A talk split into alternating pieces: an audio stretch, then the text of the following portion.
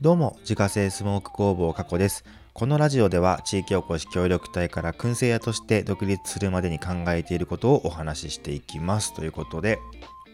えー、今日のテーマはですね、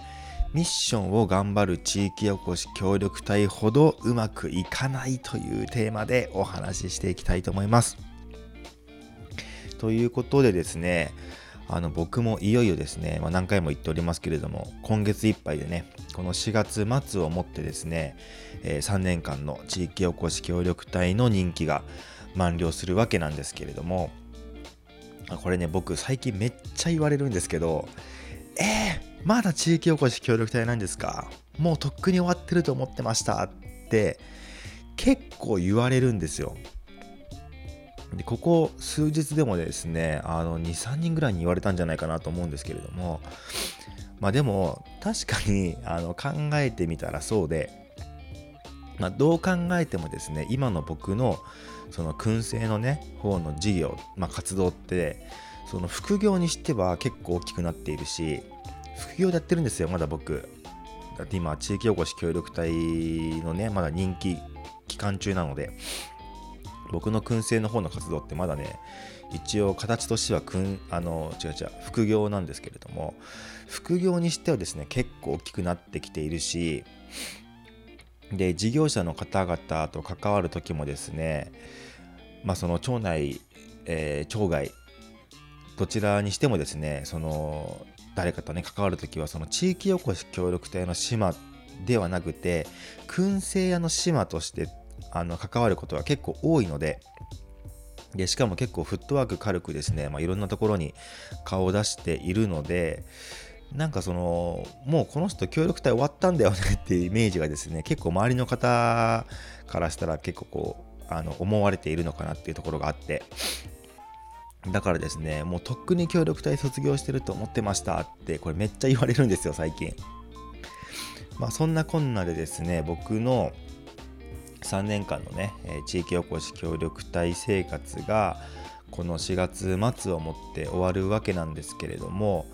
僕が見てる限りですねこういう人って最後までその悩んでたよねとか、ま、こういう人って協力隊卒業後の道をちゃんと作れているよねっていう、まあ、そういう傾向のね話をしてみようかなと思います。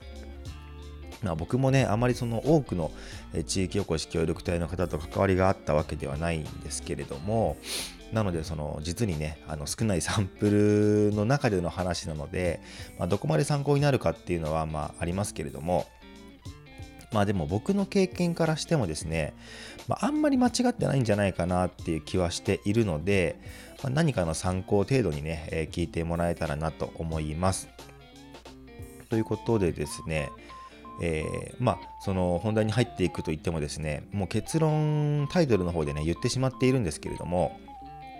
そのじゃあ先にねあの結論から言っておきましょうかねえっと結論から言ってしまうと与えられたミッションに真面目に取り組む人ほど任期満了後のね身の振り方に困っていて与えられたミッションを程よく無視できる人はあんまり困ってないよねっていうのが、まあ、僕の結論ですね。まあもちろん全員がそうとは思いませんがあくまでも傾向の話ですね。だからうんまあこう思うとその地域おこし協力隊っていろんなところにですねこう構造上の欠陥があるような気がしていてそのね、まあ、ミッションってねやっぱ用意されているんですね地域おこし協力隊って。こういう活動をしてもらいますっていう、まあ、その業務がねあの人それぞれ決められているんですけれども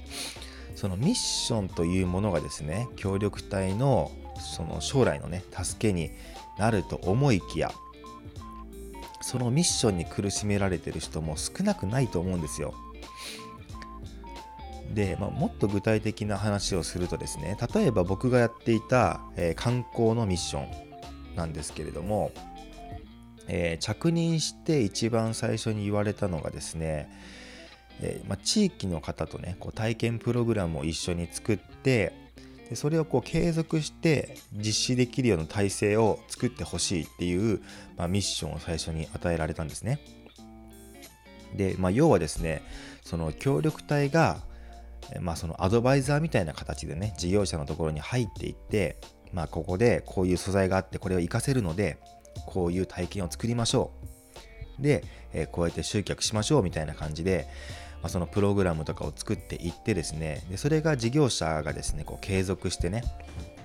まあ、通年お客様をこう受け入れられる体制を作るの作るためのサポートを協力隊がしてくださいねみたいな、まあ、そういうミッションを最初にね与えられたんですよ。で、まあ、それでじゃあ例えばですねいくつかプログラムがねできたとしますできたとしたできたとして僕卒業後にですねじゃあそのフリーランスみたいな形でその仕事で飯食っていくことができるかって言ったらそれはねできないですよだってその地域の事業者数なんて限られているしじゃあそれを他の地域に広げてやっていけるかっていうとそれは結構無理だと思うんですよ。地域おこし協力隊としてその町に入っているからこそその町では、まあ、ある程度通用する部分があるかもしれませんがそれが一歩外に出るとですね、まあ、地域おこし協力隊が何だろうが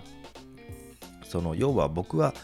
そもそもそんな体験プログラムを作るような仕事なんてこれまでやってきていないわけだから信頼も実績もないわけでそんな人がポンとあの来てね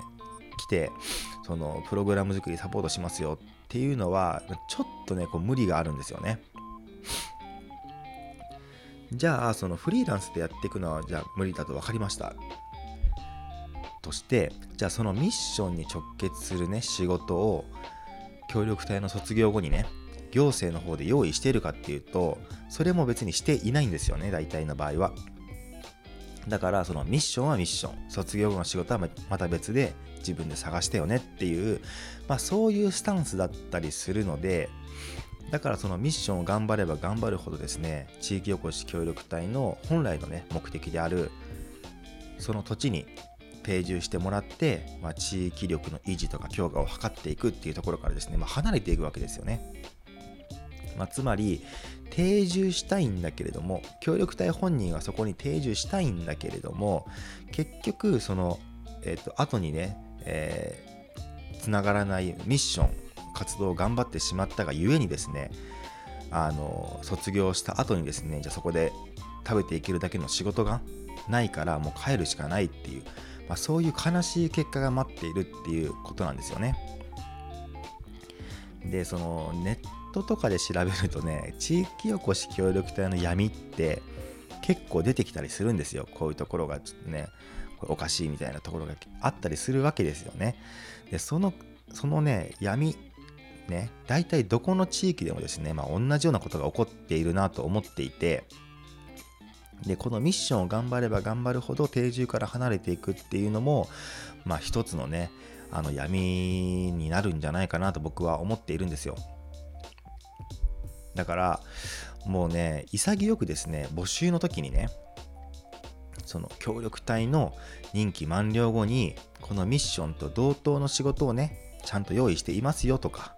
あるいはミッションはミッションとしてやってもらいますが任期満了後は同じようなポストは用意できないので別で探してくださいねっていうのも最初にやっぱ明記しておくとかですね、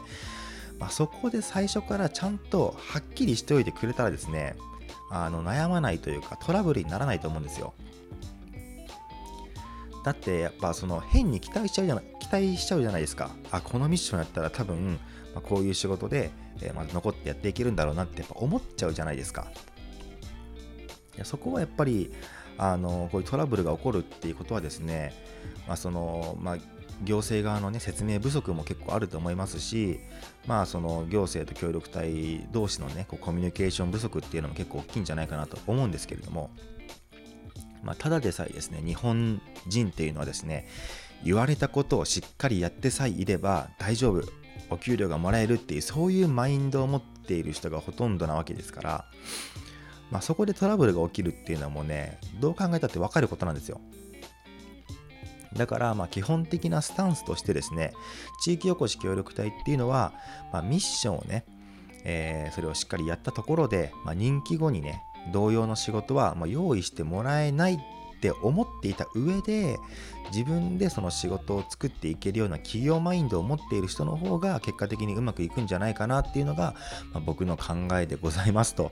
いうことで今日はですねミッションを頑張る地域おこし協力隊ほどうまくいかないというテーマでお話をさせていただきました。